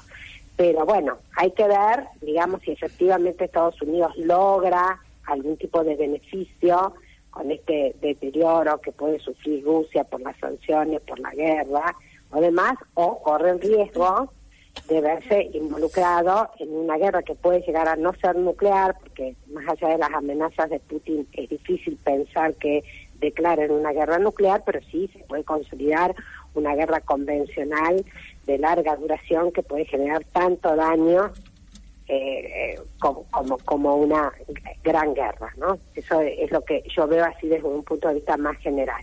Y en cuanto a los vínculos de Estados Unidos con Venezuela, dos consideraciones en particular. Una es que es difícil para la administración Biden seguir construyendo discursivamente la política exterior de los Estados Unidos en torno a la defensa de la democracia y a la calidad democrática, porque tienen problemas con su calidad democrática a nivel doméstico, no pueden terminar de resolver el ataque al Capitolio, por ejemplo, del 6 de enero de, del 2021, este, y por otro lado, el, discurso de la democracia en muchas ocasiones enfrenta a Estados Unidos a tener una postura demasiado selectiva, digamos. al mismo gobierno lo acusás de autoritarismo, totalitario, ta, ta, ta, y cuando tenés una necesidad, esa valoración, que posiblemente no cambia, pasa a ser una valoración que no ocupa el primer lugar, ocupa el quinto o el sexto. Entonces las necesidades estratégicas o comerciales van hacia adelante. Y Estados Unidos tiene un problema en ese sentido porque además la construcción de la política internacional en torno a ese discurso es una construcción global. Es lo que Estados Unidos dice de Rusia, lo que dice de China, lo que dice de muchos países. Sin embargo, en este momento, por ejemplo, en la estrategia se está apoyando un gobierno como el de Polonia o el de Hungría, que son gobiernos de extrema izquierda, que son casi autocracias de derecha, de extrema izquierda, perdón, de extrema derecha, que son casi autocracias de derecha. Entonces el tema en ese sentido es bastante confuso. Ahora, dicho esto, también hay que aclarar que no es sorpresivo, sino, sino lo que vemos es un aceleramiento del cambio de la postura de Estados Unidos con respecto a las negociaciones eh, con Venezuela ya en la campaña electoral y al principio del gobierno de Biden, si bien se continuaba el discurso en contra de Maduro y se reconocía a Guaidó, había muchas evaluaciones del gobierno estadounidense que sostenían que las sanciones aplicadas a Venezuela no estaban dando el resultado esperado, que era el cambio de régimen político, la caída de Maduro. Eh, y que por lo tanto de repente había que pensar en, algunas otras estrategias. Y el énfasis que Trump, por ejemplo, le puso al grupo de Lima, Biden ya no se lo ponía antes de esta crisis ucraniana. Entonces creo que se juntan las dos cosas, ¿no? Cómo, cómo este cambio de la postura norteamericana de decir tenemos que usar otros instrumentos u otra estrategia de negociación porque lo que hicimos hasta ahora no dio resultado y la necesidad del abastecimiento de, petróleo, no solo para los Estados Unidos, sino también para el escenario europeo, porque ahí los que están, Estados Unidos tiene posibilidades de autoabastecerse. ¿De autoabastecerse, eh, Ana? Sí, sí, sí, porque ellos tienen una gran producción de, petróleo y, y de gas, compran en el resto del mundo porque tienen con qué comprar y de esa manera también aumentan sus reservas, pero ante una emergencia con los vínculos que ellos tienen con México o con Colombia y ahora la recomposición con Venezuela pueden solucionar, me parece, esto habría que hablarlo con alguien que entienda bien sobre temas de petróleo, me parece que podría más o menos este, solucionar el problema. Está bien que es un país que tiene un altísimo nivel de consumo de distintas fuentes de energía, pero podría llegar a solucionarlo. Para los países europeos es más problemático. Claro porque se le corta el suministro por gasoductos. Entonces todo el mundo tiene que comprar gas licuado, que lo que dicen los expertos es que es mucho más caro. Claramente. Que te lo, tienes que licuar, poner en un barco y ese barco te lo tiene que traer. envasarlo, claro. Claro lo que, lo que yo veo más o menos en este momento. Ana, hagamos un alto aquí. Vamos a molestarte la semana que viene para seguir analizando lo que significa la guerra Rusia-Ucrania, los efectos políticos, económicos en la geopolítica, por supuesto, y también los intereses que empiezan a cruzarse. Por eso era importante e interesante escucharte con mucha atención sobre lo que es el juego del OTAN. Un fuerte abrazo, gracias por sumarte a la tertulia. No, gracias a ustedes por llamarme y perdón porque, bueno, me entusiasmo hablando de estos temas y a veces hablo demasiado sin saber tan tanto sobre el tema en sí que hay muchos expertos que lo conocen en detalle. Pero te agradecemos, este, la, te agradecemos por supuesto el esfuerzo y también todo tipo de datos que suma, sabes muy bien, para poder ordenar lo que significa el análisis internacional, que es más que complicado, por supuesto. Buen fin de Ana. Gracias. Hasta luego. semana. Chao. Estamos escuchando a la profe Anabel Abuso, profesora de Política Internacional de nuestra universidad y también investigadora del CONICET. BIR, ya nos está escuchando el profe Antonio Oliva, que es profesor de Historia Contemporánea en la Facultad de Humanidades y Artes de nuestra universidad. La primera pregunta que le podemos hacer al profe Oliva es por qué es tan importante, inclusive pedirle, sobre qué significa el contexto histórico para entender este conflicto entre Rusia y Ucrania. Pero ¿te parece antes leer algunos de los mensajes que están leyendo, están llegando al 153-886677? Nos dice el, el 943. Otra cosa que tendría que explicar Estados Unidos es la garantía de los derechos humanos en Guantánamo y también los derechos humanos de los negros dentro de Estados Unidos. Avísenle que también son personas. Nos escribe Iván, los ucranazis tienen mucho poder. Los populistas detestan el imperio de EUA por su poder militar, pero se olvidan que Rusia también tiene intenciones imperialistas. Entonces, hay imperios buenos y otros malos, y nos escribe el 560 no dejan de hacer revisionismo histórico desde Bandera hasta el Comando Azov, pasando por el golpe de Estado de 2008, creo, y sin olvidar los votos de Estados Unidos y Ucrania en la ONU sobre la condena al nazismo. Y después algunos que nos llegan de Chile, en este cruce que estuvimos haciendo de noticias y de la asunción del presidente en, eh, en, esta en este mismo mediodía, la progresía se relame con la asunción de Boric en Chile con mucha ilusión y no remarcan la decepción de los gobiernos kirchneristas, sobre todo el de Alberto, nos dice, nos dice Dani. Una pregunta que dejan flotando, pero también como reflexión, porque la doctora Anabel Abuso eh, un poco hacía un, una especie de mapeo de lo que estaba pasando en América Latina nos pregunta Gustavo, ¿convendría hacer una alianza fuerte entre los países latinoamericanos respecto de los recursos naturales que tenemos, como para tener una política económica, opina, comercial y estratégica respecto del litio, el gas, el petróleo, los cereales, pensando en involucrar a Bolivia, Brasil, México y Venezuela? Bien, siguen llegando muchos mensajes, le agradecemos absolutamente a todas y todos. Eh, los judíos fueron los únicos, el único pueblo asesinado en la Segunda Guerra Mundial. Este no, sabes muy bien que no, este lo, lo tenés muy claro y por eso haces la pregunta. El 716, estupendo el programa, nos manda este lo que sería un hermoso emoji y siguen llegando mensajes, inclusive mensajes con mucho cariño, así que le agradecemos por esta vuelta de este año del 2022.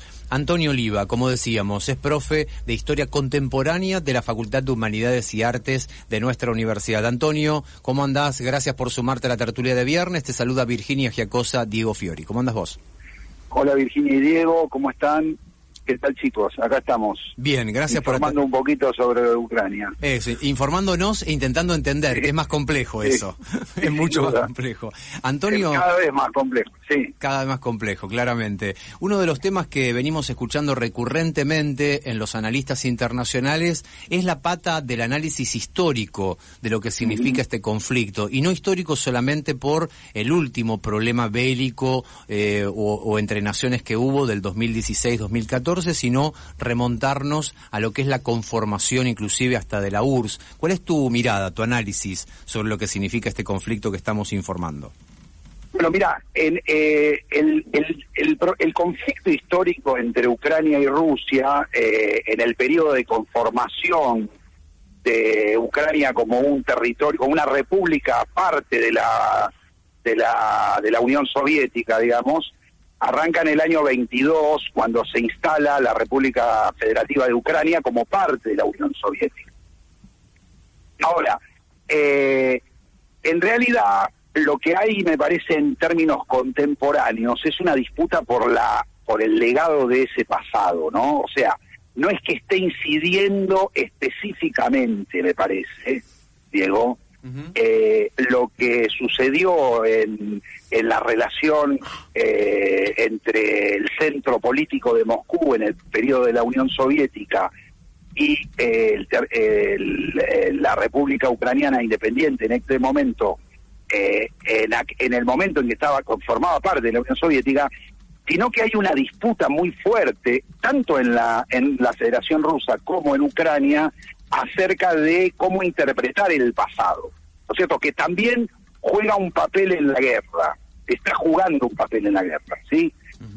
insisto, no es no es estrictamente aquellos aquellas rencillas de la década del 20 y del 30 lo que está incidiendo directamente hoy, sino la interpretación política de eso. ¿sí? me parece como primera cuestión. La, Ucrania es Ucrania eh, eh, fue un territorio que eh, después de una muy intensa guerra civil estaba en el marco de una guerra civil en el cual el triunfo de los bolcheviques en 1917 no consolidan el poder directamente del todo el territorio del zarismo que pertenecía al, al viejo Estado zarista, sino que es la guerra civil entre el Ejército Rojo y el ejército blanco, una guerra civil que duró tres años, lo que hace que se incorporen los territorios no rusos a la Unión Soviética. El final de esa guerra es en todo caso la constitución de la Unión, ¿sí? de la constitución del año 22, que luego se, se va a, reformar en el año 36. ¿sí? Y ahí ingresa Ucrania en, como república autónoma a la República de las Socialistas Soviéticas recién conformada. ¿sí?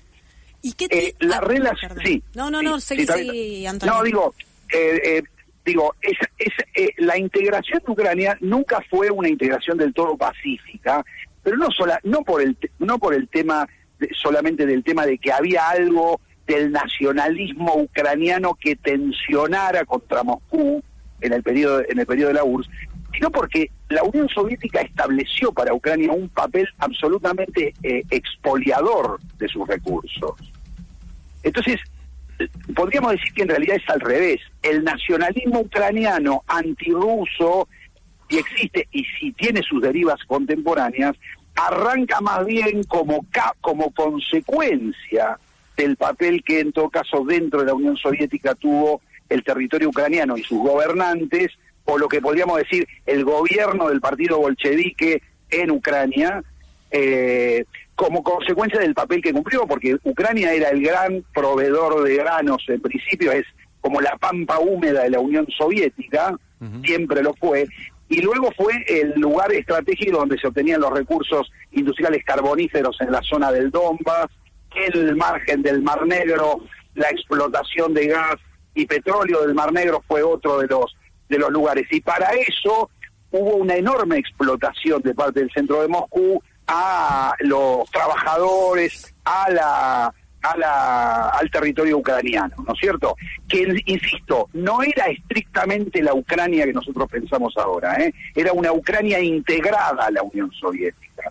Entonces podríamos decir, el nacionalismo ucraniano nace como consecuencia más de esa explotación que preexistente a esa explotación. Claro. ¿sí? Y ahora pensar eh, en lo que significa la venimos venimos inclusive me, me, me asiento sobre lo que es la declaración diplomática internacional diplomática de la República Argentina eh, en contra de la invasión. Eh, cuando hablamos de una invasión de, de un territorio, la República Argentina, nosotros los ciudadanos argentinos somos muy sensibles, inclusive ahí te pido si si se puede hacer una licencia o no de lo que fue lo que es la invasión de nuestras islas en el sur del Atlántico. Ante, esa, ante esta sensibilidad y ante esta cuestión hubo una respuesta internacional de parte argentina de rechazar lo que está significando esta invasión de parte de Rusia contra Ucrania y también con la diferencia de potencialidad de respuesta, Antonio, que es este clave en esta cuestión. Donde... Ahí hay una, ahí, ahí Diego, hay una cosa anterior que es, a mí, en mi opinión, yo la escuchaba recién a Anabela, me parece muy correcto el análisis que ella hace. A mí me da la impresión de que nosotros eh, en el análisis por ahí estamos ubicando, eh, no, no, no, no, en general digo, en la prensa sobre todo, uno escucha muy fuertemente que de alguna manera hay una especie de invasión de Rusia sobre un país soberano, con lo cual es así. Pero sobre eso tenemos que pensar que Ucrania no está solo, que está en el marco de la entrada hacia la OTAN como puerta. Por lo tanto, en realidad, lo, a, lo, a lo que a lo que contesta Rusia en el territorio ucraniano no es a Ucrania solamente, sino a la ofensiva de la OTAN.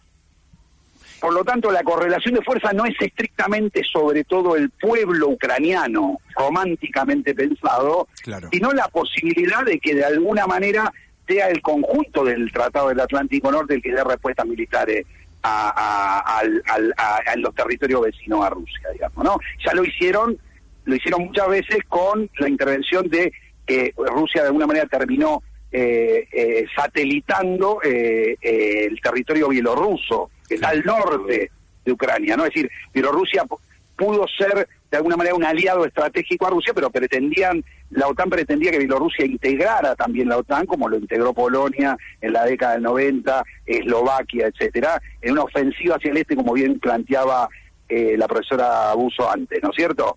Eh, entonces, no es estrictamente un conflicto, insisto, para mí que esté restringido a la lucha de un país como un- una potencia como la Federación Rusa contra un territorio débil, sino que la confrontación es básicamente contra la OTAN. Se juega en territorio ucraniano, digamos, ¿no? Eh, en este sentido. Digo porque Ucrania no está sola. Hasta No, no, ahora que- no le dieron mucho apoyo, pero para no escalar militarmente, pero el apoyo está es mundial. ¿No es cierto? Eso también me parece que tenemos que tenerlo en cuenta, digamos. Acerca de ese apoyo mundial, te quería preguntar cómo... Ay, eh, yo en- no te contesté lo de Malvinas, ahora en todo caso eh, volvemos, si querés. Dale, ¿cómo, en- ¿cómo entendés que impacta esto en todo el mundo? Es decir, ¿cómo, por ejemplo, repercute en América Latina? Y si también, de alguna manera, este enfrentamiento va a plasmar eh, el fin de una, de un- o el cambio de una lectura del mundo en Occidente. Bueno, eh, eh, es, eh, es un es un poco es una problemática muy amplia, ¿no es cierto? Para para para para poder eh, responder ahí, creo que uno de los oyentes planteaba algo que me parece cen- central, que no es sencillo de, de articular actualmente, pero en realidad los países no- eh, americanos, por lo menos alrededor del año 2010-2011, tenían una oportunidad, tuvieron una oportunidad, incluyendo Venezuela, tuvieron una oportunidad de articular no solamente el problema de la organización, de una organización de un polo latinoamericano común en términos de política exterior, sino de un polo latinoamericano común en términos de crecimiento económico. Eh, creo que esa oportunidad se perdió durante mucho tiempo, no importa las causas, pero evidentemente se, se perdió. Ahora, me parece que lo que eh, Latinoamérica necesita en este sentido es tratar de sostener el problema de la paz, pero desde un polo común, no desde no tomando opciones de uno u otro, digamos, ¿no? En ese sentido. Eh, de, de un polo común. Un polo común que obviamente los países latinoamericanos siguen mediándose en tanto estados nacionales individualmente. Por lo tanto, la respuesta deja de ser contundente, porque frente a la OTAN, los países de estados nacionales como latinoamericanos individualmente no tienen posibilidad de terciar y de mover el amperímetro de la correlación de fuerzas, digamos. Pero me parece que ahí impone un cambio de, timón de fijarse de alguna manera una agenda de política exterior sobre los bloques armados en tanto países latinoamericanos. No se puede de responder individualmente a este problema.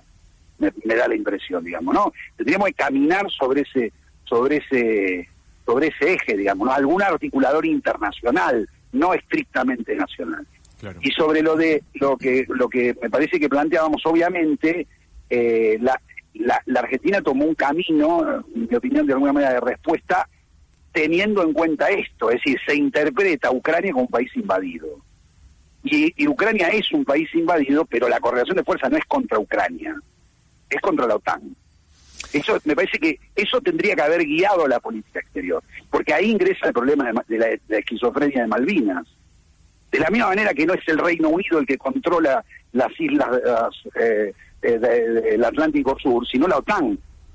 Sí, ese es el, el, punto, digamos, ¿no? El, el, el- el- de de dónde está la correlación de fuerza, me parece. No sé si soy claro en ese sentido. Que- queda claro, queda claro, inclusive ahí sí puede volver a este volver a emparentarse esta cuestión de lo que significa ser un país chico, un país eh, no, no bélico, un país desarmado, un país satélite, como puede ser Argentina por estar en el extremo austral del mundo o una Ucrania en este caso estando en el medio de lo que es la Europa, este, el, el antiguo continente, la, la Europa central en lo político y en, en lo geopolítico y en lo económico. Claro, digo, Eh, y te escucho, Ucrania- Aldo, Antonio, sí, con, con perdón, este, perdón. eh, sí, sí, simplemente con esto que me parece que es este lo, lo- lo más referente sobre el pueblo.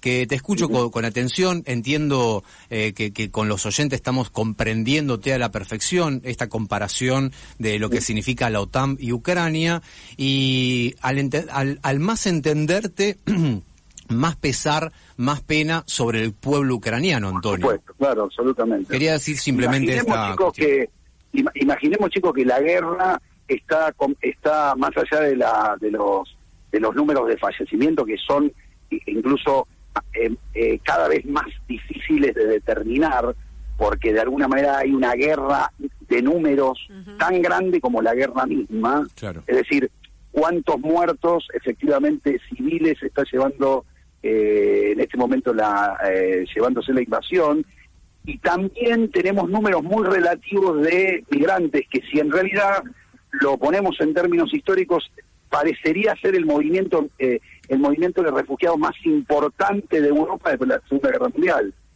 es decir porque hay alrededor de dos millones y medio de lo que se sabe de entradas a países limítrofes de refugiados en condiciones absolutamente apocalípticas, como dice la, la información del diario El País hoy, ¿no es cierto? eh, eh, apocalíptica. Entonces, digamos, el, el costo social, incluso creo que va a pasar mucho tiempo hasta que los historiadores podamos realmente reconstruir, porque esto es así también, porque los números son todos fake news, ¿no? Es decir, hay mucho de fake news en, en relación de uno y otro.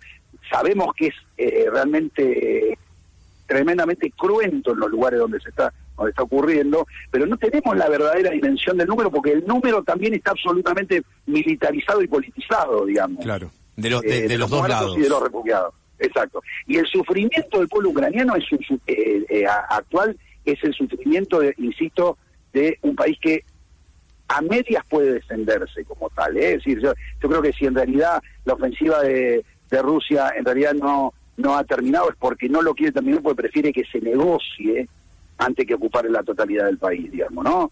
Y porque la OTAN obviamente no ha que no ha podido o no ha querido todavía escalar en una, en una escala que en realidad imaginemos que de alguna manera si se escala, se escala a escala europea, por lo menos. ¿no? Claramente. No, no solo al territorio ucraniano, ¿no? Y que es un aspecto más que clave e interesante para seguir pensando y hablando, porque lo que tenemos que hacer es quiénes serían los aliados de cada lado. Y la verdad que esper- Claro. esperemos que esa escalada no avance. Antonio, llegamos Sí. a las 14. Si te parece, Bien. te molestamos la semana que viene para seguir Ningún charlando problema. y seguir entendiendo lo que significa este conflicto. Dale, chicos, ningún problema. Gracias por la, por, por la invitación. Un fuerte abrazo, Antonio. Buen fin, buen fin de semana. Hasta luego. Estamos hablando con el profo, el profe Antonio, pero qué trabado en este final, che. El profe Antonio Oliva, profesor de Historia Contemporánea en la Facultad de Humanidades y Artes de nuestra universidad. Súper interesante. Los tres profesores, tanto Antonio como Anabela y también como Emilce, para entender, en- para intentar entender un poco. No es fácil, no es fácil porque hay, como acabamos de escuchar al profe Oliva, mucha información, mucha información cruzada y manipulada por parte de, de ambos países y también del resto de los interesados, ¿no? Y los medios de comunicación, por ejemplo, las plataformas, las redes sociales. Hay varios mensajes, podemos ir leyendo los últimos que tienen que ver con esto que vos decías. Felicitaciones a los entrevistados. El 539, qué bueno escuchar a Antonio Oliva en mi radio favorita. 716, toda mi atención para Antonio Oliva. Excelente el programa como siempre. Bueno, eso es medio un autobombo, pero lo dice eh. Gustavo. Muy, buen, muy bueno el análisis de la profesora Anabela. Parece que ahora pasa lo mismo en Ucrania. No había guerras antes, eh, nos dice el 420. Las masacres de Odessa de la Segunda Guerra y el crimen de los sindicalistas comunistas quemados vivos hace algunos años nos apunta el 560. No hay que romantizar la derecha ucraniana genocida y socia de Estados Unidos. El nacionalismo ucraniano es criminal. Le mandamos un fuerte abrazo a nuestro amigo oyente Iván. Absolutamente abrazo y besos a todas y todos, todos que escuchan Radio Universidad Rosario, que nos acompañaron esta primera semana de vuelta de vacaciones de todo el equipo y que está arrancando este año 2022. Sí, sí, está arrancando el 11 de, marzo, pero bueno, porque volvimos de vacaciones, decimos, ya estamos agotados, ¿eh? necesitamos vacaciones de nuevo. Giacosa, ¿anduvo bien este, esta primera semana? Este, ¿Renovamos contrato por cin- cinco años más? Renovamos contrato. La mandamos a Ucrania, ¿eh? en cualquier momento. Si quiere Kiev para tener un poco más de movimiento. No, no, por favor quédese acá, un metro nuestro. Nahuel Heisman, fuerte abrazo. Gracias por estar en este mediodía. Y besos y abrazos a todas y todos. Buen fin de. Nos vemos el lunes.